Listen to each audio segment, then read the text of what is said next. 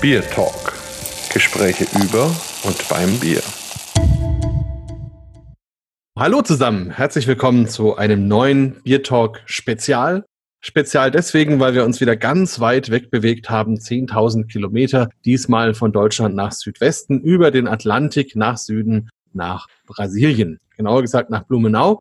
Wir, das sind ich, der Markus und und ich, der Holger. Und wir haben einen Gast, nämlich den Rodolfo. Vielleicht, Rodolfo, stellst du dich ein bisschen selber vor, damit die Leute wissen, mit wem sie es zu tun haben. So, hallo zusammen. Danke sehr für die Einladung. Ich bin der Rodolfo aus Blumenau, eine kleine deutsche Kolonie in Südbrasilien. Ich bin Chemieingenieur und habe auch bei Dömens Braumeister studiert. In viele kleine Brauereien gearbeitet, schon fünf Jahre habe eine Melzerei, die, die erste Mikromelzerei in Brasilien. So heißt Malteria Blumenau. Ja, ich bin auch Biersommelier, auch bei Dömens. Ja, und es ist ganz spannend. Du bist mittlerweile auch bei den Juroren vom European Beer Star schon auch aufgestiegen dahin, dass du selbst Biere beurteilst und bewertest. Und eine Mikromelzerei ist bei dir ja wirklich was ganz Besonderes, weil du ja praktisch jedes Malzkorn selber umdrehst, streichelst, behandelst. Und du hast da praktisch eine kleine Kaffeerösterei, die du umgebaut hast zu einer Melzerei und hast ganz neue Aromen erfunden. Wie kommt es denn so an? Als ich meine Brustmaschine gekauft habe, nicht. Und ich habe versucht, mit Gerste, mit Weizen, mit Hafer, mit fettiges Malz und dann testen, viele andere Temperatur, viele andere Zeiten und dann habe ich diese neue Aroma gefunden. Und dann, als ich erstes Mal das gemacht habe, ich habe gedacht, ey, ich habe eine große Welt hier. Und dann habe ich immer noch versucht, ein bisschen mehr feuchtig, ein bisschen mehr trocknend, ein bisschen mehr Zeit. Und es ist wie eine Scientist. Wie schmeckt dann dein Malz? Meine, mein liebstes Malz heißt Barley Loaf. Du kennst es schon, ja? Mhm. So Barley Loaf ist eine Gerstmalz und er ist wie Erdnüsse und auch süß, auch ein bisschen geraucht, aber nur am Ende und ein bisschen bitter, aber nur am Ende. Wenn du es riechst, das ist Cerealien, Erdnüsse und dann, wenn du schmeckst, du wolltest merken, dass vielleicht süß, aber am Ende dann ist es ein bisschen bitter. Und das ist im Bier dann kriegst du diese total Malzaroma. Es ist unglaublich gut. Und es gibt sogar ein Popcorn-Malz, gell? Ja, genau. Ja, das ist auch ein sehr interessantes Produkt. Als ich mein, diese Badeloaf angefangen habe, ich habe gemerkt, dass manchmal die Getreide oder die Malz macht Pop, Pop. Und dann habe ich gedacht, es poppt sich. Lustig, wie Popcorn. Und dann, ich habe versucht, noch ein, zwei, dreimal ein bisschen mehr Power geben ich meine Heizung, als ich da gemacht habe, es war fast alle gepoppt. Oh, was ist das? Erste Sache, gegessen und war normal Gäste. Es war kein Malz, es war nur Gäste. Das war geil. Schmeckt unglaublich gut. Ich habe das schon probiert und ich, Holger, ich glaube, dir habe ich es auch mitgebracht, oder? Ja, genau. Also ich fand es auch total genial und habe da diese kleinen Tütchen immer in meinem Keller dekoriert, weil die auch so schön aussahen, aber die waren natürlich ganz schnell leer. das ist gut.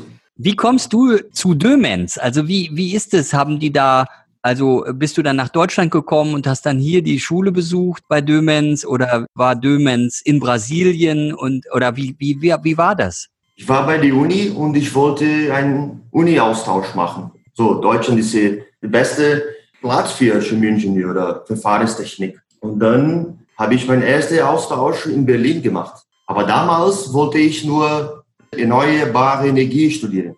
Und dann habe ich ein Jahr in Berlin gewohnt, dann ein Abschlusspraktikum in Gronau, so Westfalen gemacht. Und dann ich bin zurück nach Brasilien. Ich habe gewartet auf einen Job in den USA. Ich musste nur warten. Und dann ich habe eine Pfanne und dann, okay, was mache ich hier? Ich brauche ein Bier. Wie braucht man mein Bier? Und dann ich habe Zutaten gekauft und dann erste Sud gemacht, war alles schlecht. und die zweite Süde und boom, boom, boom. Und dann habe ich viele, viele Bier gebraucht. Und dann mein Vater hat gesagt, hey, warum machen wir nicht eine Brauerei hier in Blumenau? Ja, und was machen wir mit meinem Job da in den USA? Ah, du musst zu viel warten, machen wir eine Brauerei. Okay, wie macht man eine Brauerei? Und dann habe ich viele, viele gesucht im Internet. Und dann habe ich Dömen Schule gesehen. das ist gut, dann kann ich mehr lernen, wie man das brauen muss und ja, die Technik. Und dann einfach so, okay, machen wir Brauerei. Ich habe meinen Job in den USA aufgehört. Und dann, okay, dann machen wir eine Brauerei. Ich fliege nach Deutschland, studiere Bier. Und dann, wenn ich zurückkomme, dann machen wir unsere Brauerei. Leider ist nicht passiert, unsere Brauerei. Aber okay, dann haben wir jetzt eine Melzerei. Oh, das war ja vielleicht sogar die bessere Entscheidung, oder? Weil Brauereien gibt es viele, aber Melzereien ja eigentlich nur dich, oder? Wenn ich gegründet habe, dann war ich der Erste. Aber jetzt gibt es schon vier oder fünf kleiner als ich, aber gibt es schon andere Mikromelzereien. Die haben alle bei dir gelernt, oder? Nur zwei. Immerhin. Hast du dir denn ein Bier ausgesucht, das wir zusammen trinken können? Ja, das Bier in meiner Hand jetzt. Mach's doch mal auf und erzähl uns, was es für eins ist. Ich habe hier ein Hop Triple, ein Triple, ein bisschen mehr gehopft. Es ist eine Collab, Kollaboration zwischen Malteria Blumenau und auch die Cerveja Blumenau, so Brauerei in Blumenau und die Melzerei in Blumenau. So 100% Pale Malz von meinem Malz und ein bisschen Barley Loaf. Das macht richtig Lust. ja. Soll ich äh, vergossen und dann weitermachen? Wenn du möchtest, gerne. Wir hören gerne zu. Sehr gehopft für ein Triple. Aber es ist lustig, man kann die genaue Basis von Triple alle finden. Alkoholgehalt sehr hoch. 10,5. da müssen wir uns beeilen, dass du uns nicht umkippst. Ich muss noch heute arbeiten. Stimmt, bei dir ist es ja noch viel früher als bei uns. Also Holger, wir sind jetzt ja abends halb acht. Was hast du denn denn für ein Bier ausgesucht? Ich habe erst gedacht, Mensch, du musst doch da noch was haben. Du hast da was aus Brasilien, ich war mir ganz sicher. Und dann bin ich runter in meinen Keller und die beiden Brauereien, mit denen ich da schon zu tun hatte in Brasilien, ist einmal Eisenbahn. Das ist ja auch in Blumenau. Und Bierbaum. Naja, und dann habe ich es auch gefunden. Bierbaum, Bier de Garde Ganz tolle, schöne Flasche, so Jugendstiletikett, also sieht ganz toll aus, aber leer. Ich hatte es schon getrunken. Weil die Flasche so schön ist, hatte ich sie aufgehoben. Ja, und dann habe ich gedacht, das machst du jetzt in deiner großen Not. Und dann habe ich gedacht, ich mache jetzt einfach ein ganz typisches Münchner Bier auf. Und zwar ein Augustiner Hell. Ja. Oh. Und das mache ich jetzt, also das habe ich noch nicht aufgemacht, mache ich jetzt aber auf. Ich mache es mhm. auf. Also ganz einfach und ich hatte einen echt harten Tag, wirklich harter Tag heute. Da ist so ein helles, einfach zum Durstlöschen, genau das Richtige. Also Prost nach Brasilien, schön, dass du da bist. Danke, Prost. Prost. Ein schönes Münchner Hell ist natürlich auch ein tolles Bier. Und wir hatten ja schon viele Gäste aus Brasilien. Die sind natürlich sehr gerne auch im Augustiner und probieren eben mal so ein typisch deutsches Lager, ein helles, ein Export. Wie geht's dir denn, Rodolfo, wenn du in Deutschland bist? Was trinkst du am liebsten? Oh, alle. aber, aber ich bin großer Fan für Münchner Helles. Wenn ich München bin, ist es einfach Augustiner. Ich setze da in Neuhauser Straße oder Augustiner Keller oder Fabrik und einfach ich trinke. Der erste Maß ist wie Wasser. Es ist besser als Wasser. Und dann trinke ich vielleicht ein Pilz oder ein Weißbier. Aber am ersten muss ein Münchner Helle sein, auf jeden Fall. Ich mag Bier von, von der Region, so wenn ich in München bin. Denn ich versuche immer helles oder dunkles Weißbier trinken. Wenn ich in Bamberg bin, ich trinke nur Rauchbier, klar. Sehr gut. das, ich mache immer so. Das ist eine sehr gute Einstellung. Da mache ich jetzt mein Bier auch schnell auf. Dann habe ich mich ja richtig entschieden und dir eine kleine Freude bereitet. Wenn du sagst, dann trinke ich noch mal einen Pilz, dann meinst du auch das Augustiner Pilz oder ist das ein anderes Pilz, was du dann gerne trinkst? Ich trinke auch gerne Augustiner Pilz. Ist sehr gut. Ja, hat eine schöne bittere und ist ganz schlank und trocken, oder? Und genau, macht ja. auf den zweiten Schluck. Ja, mhm. herrlich. So, Markus, jetzt wollen wir dich nicht vergessen. Wobei ich mir überlegt habe, bevor ich es aufmache, würde ich gerne noch eine Frage an den Rodolfo stellen. Jetzt haben wir ja gehört, du bist in Blumenau. Außerdem sprichst du sehr gut Deutsch. Eine Brauerei heißt Eisenbahn, eine heißt Bierbaum. Das sind ja alles deutsche Begriffe. Warum ist das denn so? Also warum sprichst du Deutsch und warum sind da so viele deutsche Namen unterwegs? Santa Catarina, mein Bundesstaat, das ist eine große deutsche Kolonie. Es war Deutsche und Italiener hier, aber die Deutsche war mehr diese Kultur, immer deutsche Kultur bei uns. Ich habe allein Deutsch gelernt, nicht zu Hause gelernt. Und die Leute in Brasilien, es war immer deutsches Bier, bestes Bier, das gibt. Viele andere Brauereien wollen Brauerei mit deutschen Namen Und in Blumenau, das ist, bis heute ist alles so. Eisenbahn, Oktobier, Bierland, Wunderbier, alles gut, alles blau, alles sind Brauerei. Ja, die habe ich ja auch schon vor Ort besucht. Das ist schon toll. Und gibt ja auch die Villa Germanica, also ein deutsches mhm. Dorf, was so ein bisschen touristisch ist, wo man aber sich ein bisschen fühlt wie, wie in der Mischung aus Rotenburg und Oktoberfest. Und es gibt natürlich jede Menge deutsches Essen und deutsches Bier. Und das fand ich schon sehr erstaunlich, wie stark das gelebt wird. Aber jetzt komme ich mal schnell zu meinem Bier. Du hast ja gesagt, der Bundesstaat ist Santa Catarina. Und als ich in Brasilien war, die letzten beiden Male, habe ich auch einen Bierstil kennengelernt, den es nur in Santa Catarina gibt. Der nennt sich Katharina Sauer. Und der geht auch auf die Deutschen zurück, und zwar auf die Berliner Weiße, also ein milchsaures Bier. Und daraus machen die Brasilianer in Santa Catarina mit frischen Früchten eben eine eigene Art Berliner Weiße. Und das ist das Katharina Sauer. Ich habe das jetzt hier von der Brauerei Mistura Classica und mhm. es ist ein Katharina Sauer mit Guave. Und das ist meine letzte Flasche. Dann habe ich auch nur noch brasilianisches Starkbier. Da freue ich mich jetzt total drauf und das mache ich jetzt auch. Aber so ging es mir ja auch, ja. Also war stolz darauf, brasilianisches Bier zu haben und dann habe ich es doch wohl direkt ausgetrunken. Aber schön, dass ich die Flasche noch wiedergefunden habe. Also es ist wirklich schön. Ja, ich meine, was viele nicht wissen, Brasilien ist der drittgrößte Biermarkt der Welt. Also es ist nicht nur ein riesengroßes Land mit sehr vielen Einwohnern, sondern eben auch sehr vielen Brauereien und sehr vielen Biertrinkern. Über 1000 Brauereien mit einem sehr großen Bierwettbewerb auch dort, wo also wirklich alle brasilianischen Brauereien ihre Biere bringen und man dann wirklich ordentlich verkostet und es geht dort sehr, sehr gesittet zu. Also ich habe noch nie einen Bierwettbewerb außerhalb von Deutschland erlebt, der so gut organisiert war und so gut durchgeführt wird. Und das ist mhm. wirklich total erstaunlich, wie gut und wie professionell das da in Brasilien abgeht. Also ich war da völlig begeistert. Dieses Jahr konnte ich ja nicht. Du warst aber da. Und wie war das denn? Es war wie die andere, andere Jahre. War lustige Leute. Ich habe wieder mein Barbecue-Party gemacht. Es war oh. auch super am Sonntag. Es war ganz okay. Aber am Festival, es war ein bisschen anderes, weil Corona war ein bisschen mehr wieder und es war nicht voll ja, Holger, nächstes Mal, wenn wir nach Brasilien fahren, dann musst du mitkommen. Ich habe noch nie ein besseres Barbecue gegessen als bei Rodolfo. Also noch nie. So perfekt auf den Punkt gegrillt, die Atmosphäre, alles perfekt gepasst. Da können wir die Hörer jetzt nicht alle mitnehmen, aber das muss man einfach mal erlebt haben. Also vielleicht machen wir da mal einen extra Biertalk, wenn wir dann in Brasilien sind. Vor Ort, live von Rodolfos Barbecue. ja, das hört sich, hört sich gut an. Hört sich gut an. Da bin ich auf jeden Fall dabei. Und wir haben ja die Meisels Brauerei. Die kennst du wahrscheinlich auch, Rodolfo? Oder? In Bayreuth. Ja, ja, kenne ich. Und die haben ein ganz neues Bier und das heißt Smoked IPA. Und das ist ein perfektes Barbecue-Bier. Also das ist wirklich, also sehr erstaunlich. Sehr schön.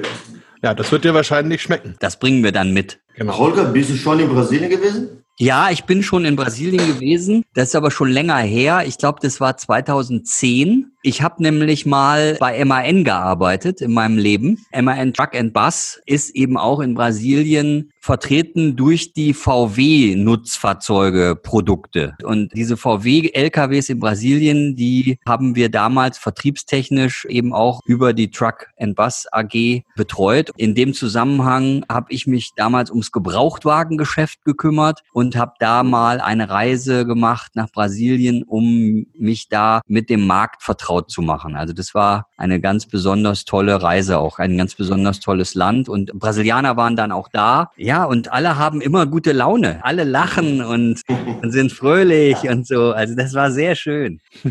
Es gibt ganz viel ja. Caipirinha, richtig gute Caipirinha. Das kriegen wir hier ja auch nicht. Da muss man auch sagen, der ganze schlechte Cachaça, der wird nach Deutschland exportiert oder nach Europa. Und den guten Cachaça, den kriegt man wirklich in Brasilien und da ist es wirklich ganz, ganz großartig.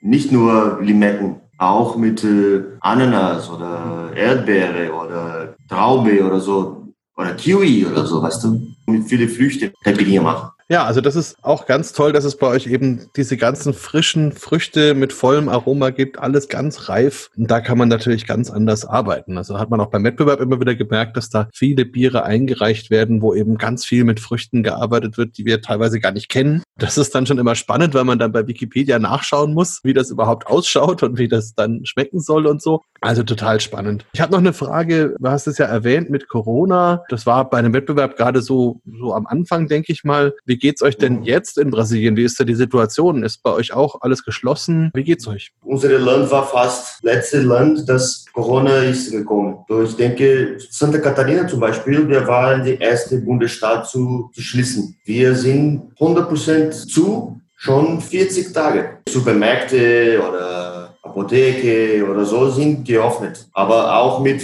einer Grenze, Leute Nummer zu, zu eingehen. So. Mhm. Alle Bar, alle Kneipe, alle Restaurant, alle zu. Jetzt im Moment von fünf Tagen, eine Woche, dann haben wir wieder ein bisschen die Restaurants geöffnet und die Kneipen, aber ganz wenig. Aber jetzt in Blumenau ist schon viel passiert. Neue, neue Leute mit Corona. Vielleicht nächste Woche müssen wir alle wieder 100% zu. Was bedeutet das für deine Melzerei? Ich bin klein und ich verkaufe auch für die Kleinbrauerei. Und die Kleinbrauereien, sie meistens, sie haben kein Fleisch oder Dose. So, sie verkaufen Bier nur in Fass. So, das heißt, die Lokale, das müssten Bier vom Fass verkaufen, sind alle zu. Die Brauerei, das verkauft Bier nur vom Fass, sie haben keinen Kunde mehr. Und dann sie verkaufen kein Bier. Und dann die kaufen auch kein Malz. So, das ist schlecht. Aber ich habe viele Malz für Brewshops gekauft. Das ist sehr gut, interessante Sache. Im März habe ich zwei Tonnen für Brewshops in ganz Brasilien gekauft. Brewshops sind die Läden, wo jemand, der zu Hause Bier braut, sich das holt. Genau. Diese April habe ich dann vier Tonnen für Brewshops verkauft. Das heißt, die Leute sind zu Hause und sie wollen brauen. Und du hast das Zeug dafür. Das ist doch schon mal gut.